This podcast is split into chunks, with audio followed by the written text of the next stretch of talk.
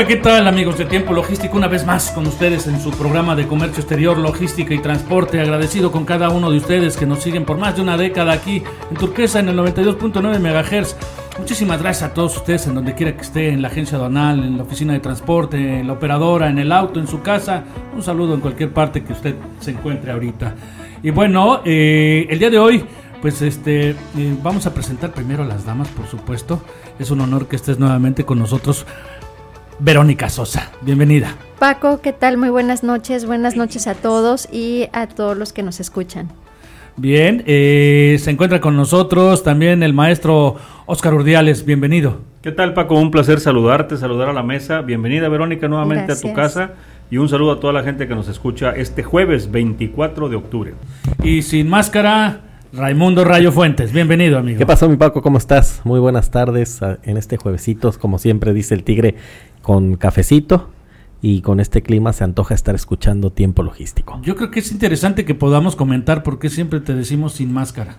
Platícalo. Sí, hay un asunto, hay una persona en internet que tiene una una publica, página, comercio exterior con una máscara. Y casualmente yo de manera paralela siempre en mis redes sociales he manifestado mi interés por la lucha libre. Entonces ha habido mucha gente que piensa que yo tengo esa página, pero no soy de esa página. Ah, pero aparte se le suma porque también se dice él el rayo danero y Raimundo por Raimundo se le dice rayo. Entonces por eso lo Ah, denominamos eh, a Raimundo sin máscara. Y el otro es el rayo con máscara. El rayo con máscara. claro. Rayo con máscara y voz distorsionada. Porque Claro. tampoco, o sea, sí, no, no, no da la cara, pero tampoco, para que no sepan quién soy. Y, sí, y aquí. Raimundo, nuestro amigo, sí da la cara siempre, por Como buena supuesto. mujer, Todo. observadora en todo. No me había dado cuenta de eso, pero El tema que nos va a aterrizar el día de hoy, Verónica Sosa, por demás interesante, eh, dado a sus ocupaciones que tiene siempre asesorando empresas en todo el país, el día de hoy eh, nos va a aterrizar el tema de los psicoterms 2020, mi querido Raimundo, un tema que nosotros lo habíamos tocado muy superficialmente, eh, esperando eh, la llegada de nuestra eh, querida amiga Verónica Sosa. sí, ya a principios de año se había anunciado, bueno, se sabe la renovación de estos Incoterms y a principios de año recuerdo que por ahí por febrero o marzo hicimos un programa eh, con el Tigre en el cual estábamos hablando de los cambios que venían con, con el tema de Incoterms. Pero bueno, pues qué mejor que, que con Berito, que es experta en este tema, y ver pues los aspectos que tienen que ver con lo aduanero, fiscal, em, local, porque muchas veces los Incoterms se ven desde dos puntos de vista. Uno es, a mí me interesa saber para la determinación de las contribuciones, pero hay otras cosas que van más allá, que es realmente la es. delimitación de las responsabilidades y hasta dónde está el punto de quiebre y el traslado de las responsabilidades en cada una de las partes. Es correcto, Rayo. Psicoterms 2020, ¿cuáles son los cambios? eh, Eh, pues mira, les platico un poquito en tema antecedentes. Desde 1936 estos incoterms han sido publicados de manera eh, cada 10 años, eh, dado que se tienen que adaptar a la operatividad a nivel mundial. Eh, digamos que son los términos de compraventa internacional eh, regulados por la ICC. Eh, hay quienes los confunden como con los 10 mandamientos del comercio exterior para los compradores y los vendedores.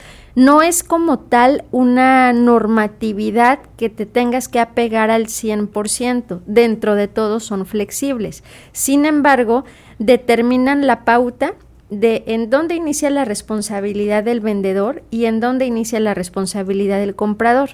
Que en algunas ocasiones pudiéramos pensar que si es en origen, entonces el comprador correría a cargo de todos los, los gastos, como un traslado local para el puerto eh, de origen de salida, probablemente una maniobra de carga, una maniobra de descarga. Si lo estoy comprando en un término que sea única y exclusivamente afuera de la fábrica del, del cliente o de- del, perdón, del proveedor o del productor. Eh, en este año se actualizan ¿Por qué desde inicios de año empezábamos a conocer un poco los cambios, qué es lo que iba a impactar? Normalmente tardan de dos años y medio a tres en actualizarlos. Hay todo un grupo de asesores externos, principalmente eh, de Londres y de París, en donde invitan a personas de otros lugares, asesores, como en este caso en México, el licenciado Fernando Barbosa, que él es el, titular de la ICC en México, para participar con los cambios que puedan impactar en nuestro país. lo dan a conocer de manera eh, formal a nivel internacional en el marco del centenario de la International Chambers of Commerce, que es la Cámara de Comercio Internacional que cumple 100 años en octubre. Se adelantan un poquito, los dan a conocer en Estocolmo y a nivel América Latina eh, hubo diversas publicaciones en redes sociales de un asesor en Colombia que en Colombia empezaron a comprar los libros de manera anticipada en la versión inglés y la interpretación no era la adecuada. Ahora, no podíamos tomar como base la legislación colombiana a la legislación mexicana y decir que lo que decía la regla Incoterm hacia eh, Colombia iba a aplicar tal cual en territorio nacional. De manera formal, en el mes de octubre, los días 3 y 4, dan a conocer en nuestro país de manera formal directamente por la ICC los cinco terms que aplicarán en la versión español para toda América Latina. Eh, son ya solamente dos grupos, uno de ellos dividido en tema multimodal, cuando se utilice más de un medio de transporte, y algunos que quedan única y exclusivamente para tráfico marítimo. Son 11 reglas terms. Les platicaba que si las analizamos desde el punto de vista operativo, un ejecutivo de tráfico pudiera pensar, no hubo cambios, o el único fue realizar la adecuación del DAT, Delivery al Terminal, al DPU, que es uno nuevo, que incluye la descarga en el lugar convenido. ¿Por qué hacen esta actualización? No se entendía del todo a qué se refería la terminal o si podía entregar en la bodega del cliente eh, dentro del territorio en el que se encuentra el domicilio fiscal. Había diversos cambios o situaciones que no permitían identificar del todo a qué se refería eh, la terminal, terminal portuaria, marítima. Incluso había algunas facturas que para efectos de darle mayor certeza al, al, al Incoterm por sí mismo, te ponían el Incoterm y, y, después el lugar de entrega, ¿no? Exacto. O sea, te decían, por ejemplo, este tal Incoterm y luego Laredo, México, Nuevo Laredo, México, o lo podían poner este Monterrey, bodega, o si me explico, o sea, tenía que ser más específico precisamente por esa por, esa generalidad del, del Incoterm en sí claro, mismo, que ahora dentro de los cambios ya no nada más tendría que decir, eh, por ejemplo, CIF Manzanillo. Sí. He visto facturas eh, que pueden decir CIF Ciudad de México. No se puede utilizar un CIF Ciudad de México porque este Incoterm incluye solamente el seguro, el flete y el seguro hasta el puerto de destino. Por lo tanto, no hay ningún barco que pueda llegar hasta la Ciudad de México. Siendo así, el Incoterm tendría que ser SIP, que es el seguro, incluida la, el mercancía, flete y seguro, pero en el lugar de destino. Y ya no nada más puedo poner Ciudad de México, tengo que indicar por lo menos la alcaldía a la cual se va a entregar. Mientras más específico sea, es mucho mejor, sobre todo para la designación o la responsabilidad de los seguros. Ese, perdóname que te interrumpa, ahí justamente es donde radica la mala interpretación de los cinco terms, porque no es una herramienta nada más fiscal, lo comentaba hace unos segundos, sino también es una herramienta que te ayuda a poder deslindar el punto en el cual puedan suceder los hechos y tú tengas que pasar la responsabilidad a otra persona. Entonces esa, esa, esa especificación inclusive de decir la alcaldía no es una exageración como tal, sino más bien es una delimitación más exacta del manejo, porque la mercancía va a pasar por modificaciones porque había quejas y porque había este diferencias y porque había situaciones en donde se tenían que, poner a a definir cuál era la, exacta responsabilidad, ¿no? Yo creo que precisamente por eso de ahí nace la, modificación.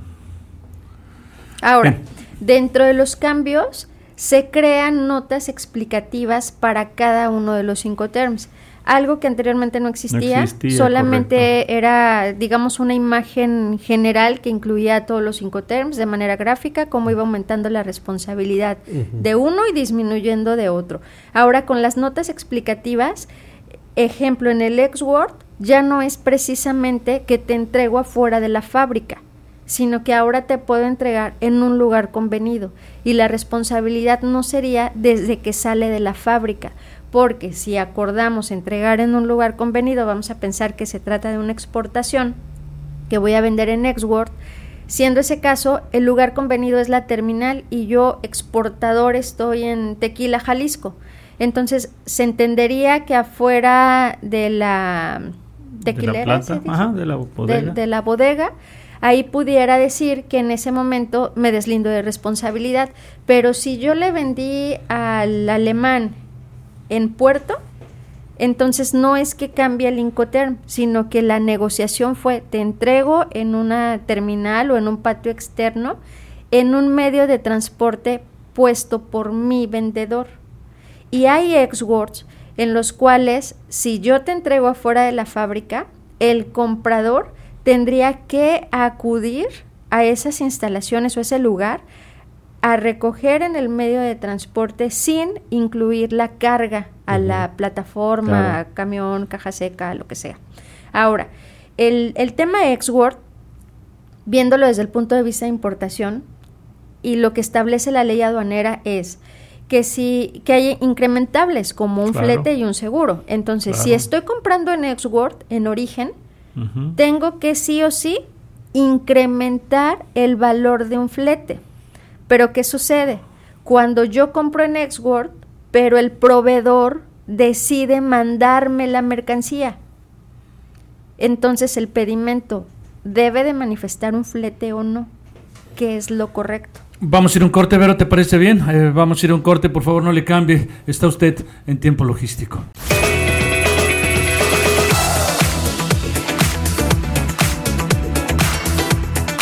Bien, muchísimas gracias por continuar con nosotros. Estamos aquí de regreso en tiempo logístico. Agradecido con cada uno de ustedes que nos estén escuchando ya en este segundo segmento de este jueves 24 Día de las Naciones Unidas. Eh, bueno, vamos a hacer un comentario en el siguiente segmento, ¿te parece bien al respecto? Claro, muy importante porque además está vinculado con el tema de, de Incoterms, porque básicamente de ahí emana muchas de las columnas que sostienen el comercio exterior que, que tenemos en, en el mundo. Vaya. Ilústranos, oh gran Verónica, eh, para continuar con hablaba, del tema del SWORD y es muy interesante. Si pudieras culminar con ese ejemplo que traías. Claro, este, mira, por ejemplo, existen casos en los cuales el vendedor decide mandarme la mercancía, pero yo le compré en Nextworld. La pregunta es, ¿incremento o no incremento el flete? ¿Decide?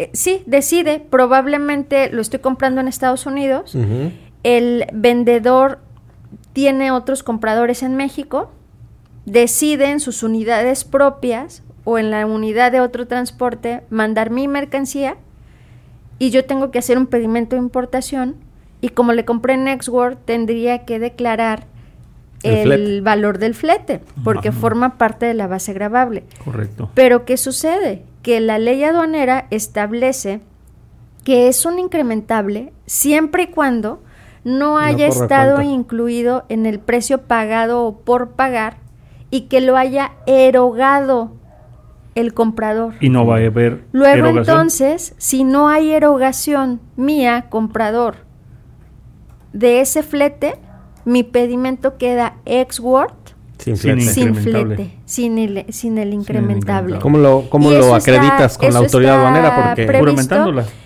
Presentando una carta bajo protesta de decir verdad, declarando en observaciones del pedimento para que, digamos, facilitarle la vida a la autoridad y en esos casos sí tener un contrato o un acuerdo entre las partes en el cual acepté que el proveedor me mandara la mercancía sin que yo erogara un gasto. Y hablando de Incoter, ¿qué pasa si le pasa algo? La responsabilidad es mía. Ah, claro. Por esa razón les digo, si lo vemos desde el punto de vista aduanero es incremento o no incremento o el cambio de DAP a DPU. Tenemos que revisar aspectos más allá de lo aduanal, aspectos fiscales, aspectos de, de contratos.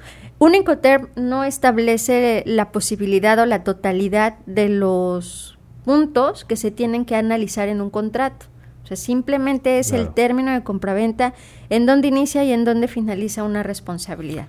Eh. Ahora, perdón, hablando en Nextworld, pero de tráfico marítimo, mismo caso, venden afuera de la fábrica en China, yo tendría que absorber todos los costos, incluyendo el pesaje de la carga que van a subir al contenedor, al, Barco, al al barco. barco.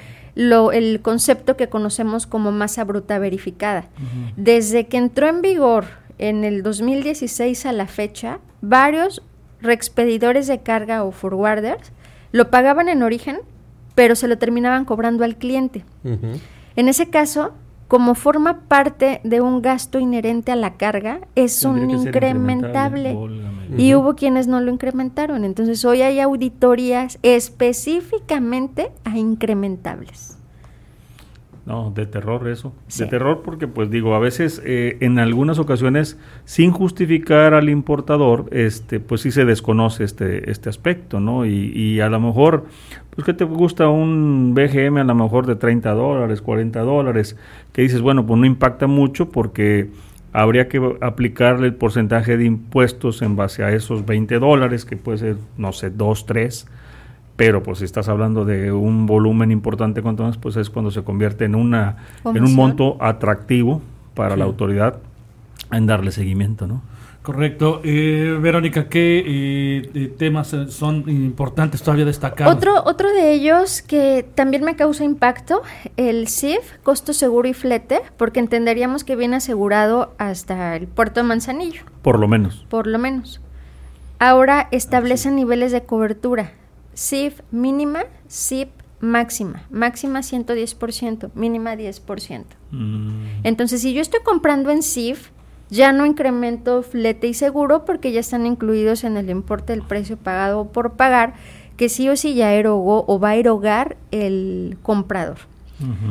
La responsabilidad la transmiten desde que el vendedor entrega la mercancía en el primer puerto de salida. Es decir, si el contenedor se cae del- en el mar, en el puerto de salida o en el trayecto, viene asegurado con una póliza mínima, pero quien tiene que hacer efectiva la póliza es el comprador no el vendedor. Y hay quienes Pero- compran pero- en CIF Ah. pensando, me despreocupo porque viene asegurado hasta Manzanillo. Hasta Manzanillo ya. Oye, pero ¿qué no se supone que el que paga el seguro es el que debe de reclamar? Y en este caso, si, el, si va incluido... En, en las nuevas reglas El 5 proveedor. terms establece que para CIF quien hace efectiva la póliza es el beneficiario. El beneficiario no es el, el que compra. el que, el que vende. El que vende. Sí, sí, sí. el el que que- compra. no, no, no, el que compra el seguro, me refiero. Exacto. Ah, correcto. Hace como un carro, ¿no? O sea, te venden el, el coche con todo y seguro y si le pasa algo, pues el que reclama no es Eh, quien es el usuario. seguro, es el usuario. Correcto. Más correcto. o menos, por ahí va la idea, ¿no? Eso es todo lo que podemos destacar con CIF. Eh, con CIF, así es. Les quiero explicar un poquito de el DPU. Que es el nuevo. Es el nuevo, Eso es, eso el entrega con en el razón no lo lugar. Eh, Ah, por cierto, traje el libro para que igual si quieren tomarle fotos a algunas de las notas explicativas y compartirlos en, en redes sociales. Correcto. Porque facilita, facilita la interpretación, viene en idioma inglés y español y sobre todo que, eh, digamos, permiten estas notas explicativas el tener de manera clara en dónde inicia la responsabilidad y no otro, porque recuerden que se dividen en artículos 11, 10, Ujú. perdón, son 10 artículos que van desde dónde inicia la responsabilidad de uno y en dónde termina la del el otro, ¿no? Del comprador. En el DPU es la entrega en el lugar convenido e incluye la descarga. Ya no es nada más ya llegó el camión y ahora encárgate tú de descargar, sino que el vendedor tiene la obligación de indicar o de contratar el servicio de descarga. Complicado, ¿no? Complicado y sobre todo por los cambios que se tienen en DDP que va de la mano. Sí.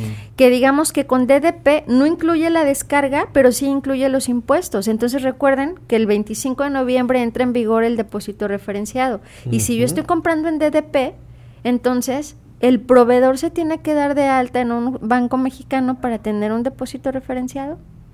Es algo que en la actualidad no está previsto. Es como si todo lo compráramos en un Incoterm o en una regla Incoterm en la cual no interviene el proveedor. A ver, ¿Qué? aquí, aquí es en donde entro al siguiente cuestionamiento. Durante mi carrera, y supongo no me va a dejar mentir también el tigre, los Incoterms son una herramienta que tiene una forma distinta de, verse según en el área en que te desenvuelvas. Trabajas en la aduana, a mí me interesa el Incoterm para saber o dar por hecho lo que se supone que el importador en términos del 65 y del 64 y 65 de la ley aduanera cubrió o no cubrió para efectos de determinar las contribuciones. Lo mismo las agencias aduanales. Tú estás de este lado en la agencia aduanal y lo único que te interesa saber es si, lo estás aplicando bien, si, si, vas a incrementar o no vas a incrementar para efecto de impuestos. Si ya eres abogado, asesor, como lo es mi, mi amiga Berito, y ya están haciendo contratos de internacional, compra-venta y ya estos contratos que entre muchas de las cláusulas vas a definir las responsabilidades, pues una herramienta es el Incoterm. Pero con este cambio que, nos estás comentando y esta revolución, realmente las autoridades eh, se están quedando cortas en sus procedimientos contra contra el es porque el Incoterm no es otra cosa más que el espejo del comercio exterior. Claro. Las comercializaciones que hay. Desde mi punto de vista, sí. Falta capacitación interna en las autoridades a nivel central. Tal es el caso que el pedimento que conocemos tiene errores para poder aplicar un Incoterm. ¿Qué sucede en aquellos casos en los que la mercancía no la compré? Es un regalo, es mercancía excedente. para, la, la aduana no existe eso, ¿eh? no, por supuesto, aduanalmente tengo que declarar un valor y tendría que recurrir a los métodos alternos a la valoración. No puedo utilizar transacción porque no la compré, pero sí o sí declara un Incoterm. ¿Por qué? Si el Incoterm solamente me lo pide cuando existe una transacción, una compraventa. ¿O qué sucede en aquellos casos? Insisto, tengo que declararlo en el pedimento. La manifestación de valor, aún y cuando tiene una actualización importante, sigue teniendo el mismo error. Declárame el valor del flete del seguro en aquella mercancía que no compraste. ¿Cómo le haces? Para mí la manifestación de valor en sí es un error aduanero. Bien, Verónica, ¿hay otro dato eh, que tengas que destacar eh, para pasar a otro segmento o terminamos con el tema de Incoterms? Eh, terminamos con el tema de Incoterms, pero este sí les recomendaría que profundizaran en el tema. al ser agente aduanal, agencia aduanal es importante porque son los coadyuvantes del cumplimiento con la autoridad. Entonces, aún y cuando se pueda pensar que el cambio es mínimo, no podemos dejarlo de lado porque ahora cada vez la materia requiere mayor expertise, ya no es nada más, es más eficiente el que más captura, el que captura más rápido, sino que el que hace eh, el pedimento a conciencia, que sabe qué método de valoración, qué incoterm, en qué, en qué caso sí, cuál es, qué información es la que nos pueda faltar. O sea, sí es importante eh, la capacitación. Yo lo único que sí puedo decir es que con la entrada en vigor de estos incoterms, el pedimento y los aduaneros tenemos una, una caja maravillosa, un, un espacio maravilloso que se llama Confiesa tus pecados, que en pedimento se llama observaciones, y yo creo que lo vamos a andar usando muchísimo, porque ahí vamos a poner todas las novelas de las diferentes circunstancias en comercio para poder entender más bien, para poder darte a explicar y facilitar a la autoridad el por qué llegaste a tal monto, ¿no? Bueno, yo les tengo una sorpresa a todos los aduaneros. Lo más sencillo podría comunicarse con Verónica Sosa eh, y, bueno, Blindaje en Comercio Exterior eh, podría darle una asesoría completa. ¿Dónde te localizan, Verónica, para el, El número es 1380308 y el correo es arroba, info arroba bcemx.com. Importante señalar, entran en vigor el primero de enero del 2020. Llame ya. Llame ya. y obtenga un descuento. no, mejor nos damos un corte. Eso no dijo, pero sí. Pero sí, llame ya. Nos damos un corte, por favor, no le cambie. Está usted en tiempo logístico.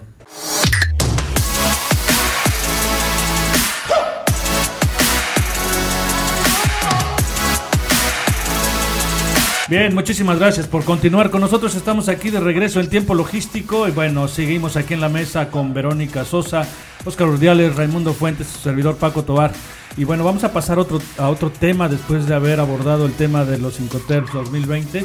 Eh, bueno, pues este, no me dejarán mentir, la aduana de Manzanillo está aplicando un criterio en la que el gremio aduanero está en desacuerdo, mi querido Raimundo. Sí, fíjate que el día de ayer me topé con la sorpresa de que mm, recibí un comunicado por eh, ambas bueno ambas asociaciones que representan a los diferentes agentes aduanales y tuve la suerte de recibir los dos comunicados en el cual están informando que la aduana de, de, Manzanillo está aplicando un criterio que a mi punto de vista es muy extraño y quiero aprovechar los conocimientos tanto de Berito como de, Oscar, Para, para, ver qué, qué opinan al respecto. Y, y es muy extraño porque durante muchos años se ha manejado el tema de las famosísimas cartas de no comercialización que tienen su fundamento en el numeral 10 del anexo 241 y en la fracción octava en la cual establecen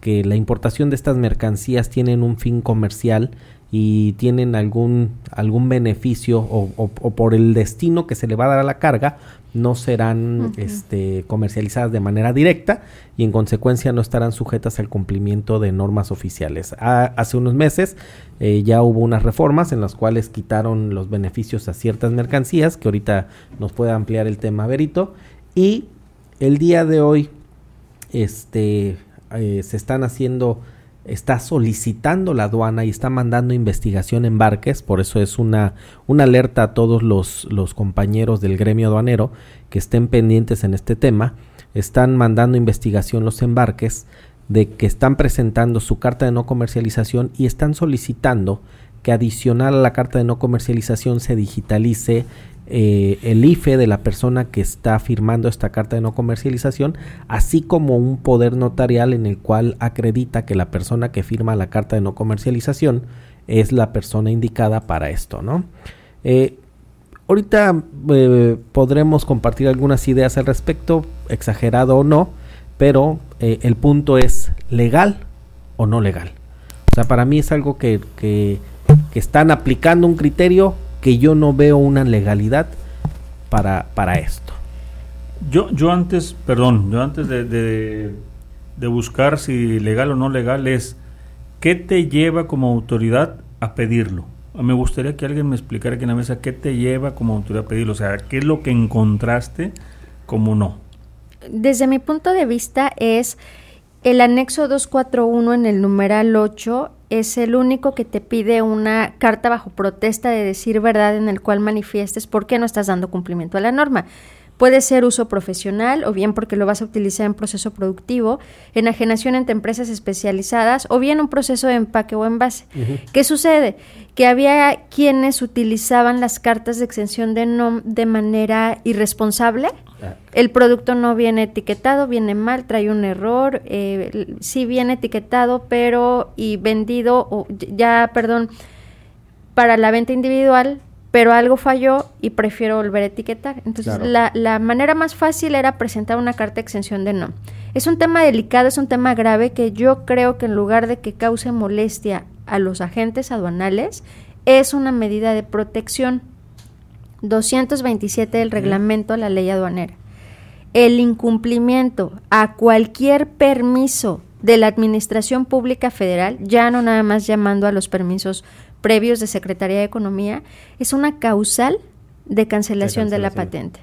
Entonces, si yo fuera agente donal en lugar de enojarme, diría, gracias autoridad, aunque internamente como agente donal tendría que revisar si el personal efectivamente le solicita al cliente la carta o bien si la están haciendo y firmando ellos. Suele suceder que mandan firmas digitales y ya hacen las cartas y aquí está la firma del representante legal o hago como que hice la firma y no es lo correcto. Agentes aduanales son coadyuvantes del cumplimiento con la autoridad. Entonces, yo creo que es una medida exagerada, sí, pero de protección a los agentes aduanales y sobre todo porque es una realidad que las cartas de exención de NOM se han utilizado de manera irresponsable. Tal es el caso también que me desvío brevemente. Las cartas juramentadas o traducción de la factura, mismo caso, son alteradas e incluso a veces ni se piden y declaran en observaciones del COBE que la misma la hice conforme a los datos de la 318, misma que no existe. Sí, eh, estoy de acuerdo contigo en el hecho de que esa carta históricamente ha sido un abuso. un abuso. Y tan es así que en las reformas del anexo 241 aparece el, el, artículo 5 ter, ¿no? Que es, a ver, vamos a ver si sí o no vas a poder este, importar con, con la norma, etcétera. Pero aquí el tema es, o sea, ¿por qué la aduana y específicamente la administración que está ahorita en la aduana de Manzanillo te empieza a regular de esa manera? O sea, eh, ¿en base a qué? O sea, eh, no, no me queda claro, no me queda por qué. O sea, utilizan las herramientas de te, vas a investigación y ese irte a investigación es la retención. Es el daño que están haciendo. Me queda claro que un asunto es que mucha gente ha estado abusando. Pero hay gente, hay agentes que, que están utilizando. Ah, bueno, avísame. Ahora sí, como decía el de, el de, el de la televisión, ¿no? Que lo avísenme, avísenme que está abierto el micrófono. Entonces, aquí el asunto es por, eso mi, opinión es que esto es exagerado. Claro. Tuvo que haber eh, existido un boletín informativo a nivel central, esos que empiezan con P y, hacerlo genérico. Así empiezan todos. Yo alguna pues vez pregunté por qué con P y me dijeron porque son la cantidad de cosas que se nos olvidaron incluir en las reglas y lo remediamos con, con, una P. para que no se te olvide. Para que no se te olvide. Para que no se te olvide. Para que no se te olvide por pen. Yo, yo sí siento que es, una, es algo exagerado. tú, con, tu perfil obviamente de, de protección siempre a las patentes, cosa que se te agradece, pues sí es un, documento que, que, si ya te lo están pidiendo, colega, ponlo, digitalízalo, mételo y evítate problemas, ¿no? Claro. No hay un, hecho, no hay un, ya, ya hecho, No hay un fundamento el por qué lo estén pidiendo. Pero mira, Rayo, eh, he estado en otras aduanas en lo que va del mes y me he enfrentado a cada exageración. En la aduana de Altamira, a las empresas IMEX les piden el anexo 24 y a todo le toca rojo. Y no tiene facultad. No está ni en el reglamento interior del SAT que la aduana les, va, les requiera a los controles de inventarios, ni que les toque rojo a toda la mercancía que viene al amparo de una empresa IMEX. Imagínate. y crearon su propio formato. Cuando lo cuestionamos a nivel central, dice, oye, brillante la iniciativa de las personas que están en la aduana, porque en Altamira tienen un año que no tienen administrador. todo el mundo ahorita se siente jefe e impone actividades, ¿no? Pero a nivel central, hoy no hay quien les diga, espérate, esa no es tu facultad. Eso no lo tendrías que hacer. Es buena la iniciativa también en Manzanillo, exagerada, pero de protección, pero mínimo tuvieron que haber avisado. Claro. Imagínate que mercancía que ya traes licitada, que ya me urge entregar, que cumplo, que hice las cosas bien, que fuiste a la misa el domingo y que hoy te encuentras con esa sorpresa. Sí, mira, yo, si me permiten, está muy, es muy, da, da pauta a, diferencias de criterio con este, con este tema, ¿no? Yo resumo, una es ilegal, no hay una fundamentación. Dos, es exagerada. Tres, entiendo y no justifico el, motivo.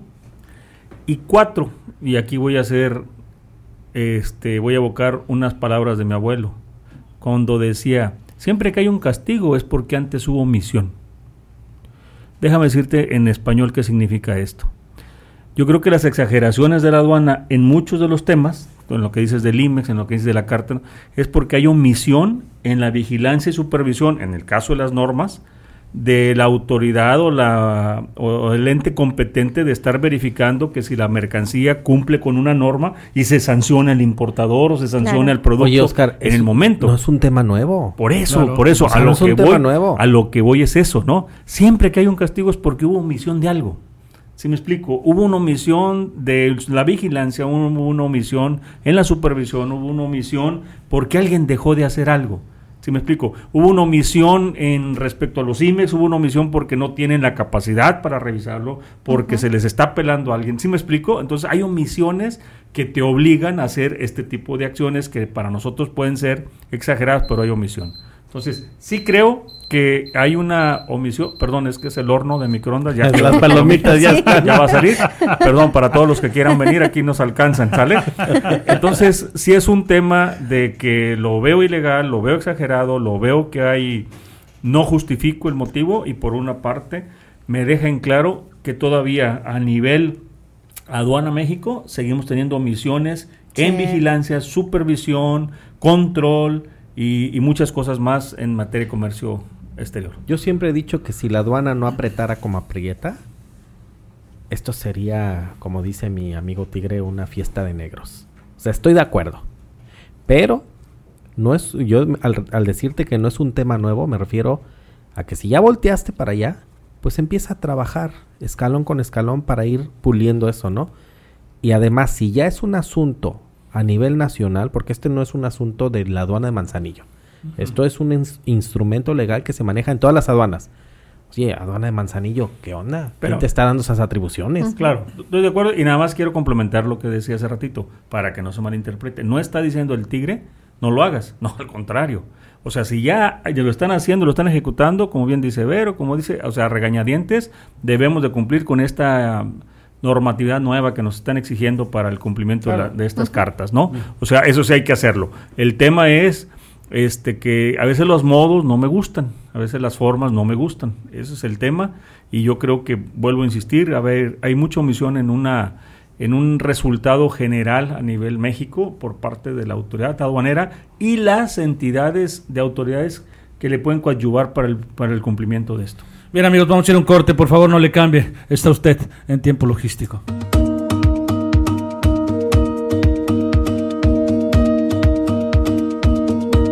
Muchísimas gracias por continuar con nosotros. Estamos aquí de regreso en tiempo logístico. El último segmento, un corto segmento que ya eh, para eh, finalizar este programa. Y bueno, eh, al principio del programa yo les comentaba que el día de hoy, pues vaya, como lo habíamos comentado, es el Día de las Naciones Unidas, hoy 24 de octubre, mi querido Raimundo. Un tema pues este que teníamos que comentar obligado. Y obligado a comentarlo porque justamente el 24 de octubre de 1945 se funda la Organización de las Naciones Unidas con la finalidad obviamente de mantener la paz. Bueno, esa es la bandera principal. Obviamente se funda después de, la, de que finaliza la Segunda Guerra Mundial y el tema es, em, a partir de ahí, es en donde se le empiezan a dar forma a muchas de las instituciones que hoy en día nos rigen. Como lo que es la Organización Mundial de Aduanas, la Organización Mundial de Comercio, y, y por eso es, es obligado. para, eh, por eso es obligado para nosotros este tocar este tema porque bueno pues las Naciones Unidas bien o mal si han hecho algunas cosas como la UNESCO UNICEF este y, y, bueno como siempre o como lo dice su eslogan es mantener la paz y la estructura internacional, la interacción internacional que hay entre los países está basada en, en, las Naciones Unidas. Bien, bueno, pues ser obligado a hacer el comentario por el día de hoy, eh, jueves 24. Eh, Raimundo, el programa pasado, el martes de eh, pasado, tuvimos la fortuna de tener una comunicación tuya telefónica, tu intervención con relación al tema del TEMEC. Eh, hay asuntos todavía que eh, comentar al respecto. ¿Por dónde podemos iniciar? Pues esto se está moviendo y día a día estamos teniendo información distinta. Em, yo eh, el martes te visualizaba el tema de que no se pueda cerrar el TEMEC este año. Yo, eh, justamente veníamos, viene de un, de un receso. La Cámara de Representantes está llegando ahora a esta Cámara de Representantes y está este activando, pero pues hay un tema electoral. Sin embargo, tenemos la fortuna y la primicia de tener a Berito, que Berito ahorita platicando nos da otra información que el cual me gustaría que nos compartiera. Por favor, Verónica. Eh, muchas gracias, Ray. Este, no tuve este, la suerte de escucharlos el, el, martes, andaba en una capacitación, pero bueno, eso pasa el martes, los comentarios de, de Ray, posterior el día miércoles, ayer, eh, realizan, bueno, hubo una reunión en el Capitolio en donde eh, platicaron de diversos temas en relación al, TEMEC, fueron representantes mexicanos, entre ellos eh, Secretaría de Relaciones Exteriores y Secretaría de Economía, y el doctor Jesús Seade estableció que se pretende que la ratificación del TEMEC en el Congreso de Estados Unidos que entró ya en una fase decisiva y que espera que antes de la celebración del Día de Acción de Gracias se anuncie la aprobación. Entonces digamos que, que está como que del todo cambiante, ¿no? El día martes se tenía una eh, percepción de la firma, de la ratificación, que en teoría ya nos surge a nosotros como país porque tendría que entrar en vigor el primero de enero. en, México ya fue ratificado. Entonces, digamos que cada día son noticias, temas nuevos. Esta entrevista la hizo un periódico nacional y valdría la pena, pues, seguir este, de manera constante para saber qué tanto nos puede impactar. Fíjate que el mensaje es positivo, porque si, si el subsecretario para, las para relaciones este, comerciales con Estados Unidos está allá, eh, sí quiere decir que, que, están empujando fuertemente para poder cerrar. Pues ojalá sí sea. Eh, esperemos si sea y, y a ver. Claro, que bueno, siento que hubo un poquito de presión porque eh, dentro de la entrevista decía que uno de los factores decisivos para que se firmara este año antes de Acción de Gracias es la carta que envía el presidente Andrés Manuel, en donde señala el compromiso de la implementación de 900 millones de dólares para la reforma laboral en México. Entonces, digamos, está padre, pero ¿qué tanto pueda impactar? Atendiendo a que el día de ayer miércoles también entró en vigor la nueva norma del estrés y, el cuidado laboral, ¿no? O sea, son, son temas que, híjole, ¿cómo, ese, tema, ese tema lo vamos a tocar aquí porque este medio aduanero requiere una implementación directa, ahora sí que dura y directa de esa norma. Mi querido Oscar, no sé si quieres hacer algún comentario al respecto con relación al tema este final. Ya nos quedan escasamente un par de minutos para No, yo creo que el Temec y Cuna de Lobos nos traen este, bastante interesados en darle seguimiento. El martes era una cosa, el miércoles es otra, hoy vemos que siempre sí. Eh, sigue habiendo ahí el tema de la solución de controversias, es algo que se atora. El aspecto de las biomedicinas, el aspecto de algunas otras áreas que, Estados Unidos, bueno, al final de cuentas quiere llevar el, el, tema de la voz cantante. Entonces, sí, sí, sinceramente, yo no sé si lo tengo con escepticismo, ojalá, sí quisiera creer que fuera antes del Día de Gracias, lo veo complicado por lo que ya me decía Raimundo también, este, una Nancy Pelosi que la veo metida como chile de todos los moles en todas las reuniones y que a veces sí y otras veces tampoco. Y entonces sí es muy confuso. La verdad que lo que te puedo decir en resumen es, espero que se haga antes del Día de Acción de Gracias. Nos conviene a todos que antes de que culmine el año sea esta ratificación. Eh, el día de ayer o antier vimos algunos comunicados de empresas transnacionales que están basando eh, que por una parte dijeron, oye, ya no voy a invertir porque la economía en México no está creciendo. Hubo un argüende ahí con, con esta empresa transnacional porque dijo, no, le, quiero, no le quiero invertir en el 2020 y luego dijo, fíjate que dijo mi mamá que siempre no y sacó un comunicado que siempre sí le invierto, después de un regañadón a lo mejor. Pero a final de cuentas, todo esto, digo, toda esta incertidumbre pues viene generada de esta ratificación, porque al final de cuentas empresas como la del problema que tuvo ayer Antier, este, pues son empresas transnacionales que mucho de su comercio es precisamente entre Estados Unidos, Canadá y México. Oye, sí te oíste muy, muy decente. David Páramo, de, no sabes cómo, cómo atacó a este, a este directivo de esta empresa. ¿eh? Eh, entonces, bueno, a final de cuentas yo creo que así como ellos, pues hay muchas empresas que hoy por hoy no ven claridad, no ven luz, no ven una estabilidad, no ven un algo que haga que detonemos un desarrollo económico en, en México, en, primero a nivel nacional, después en un mercado internacional.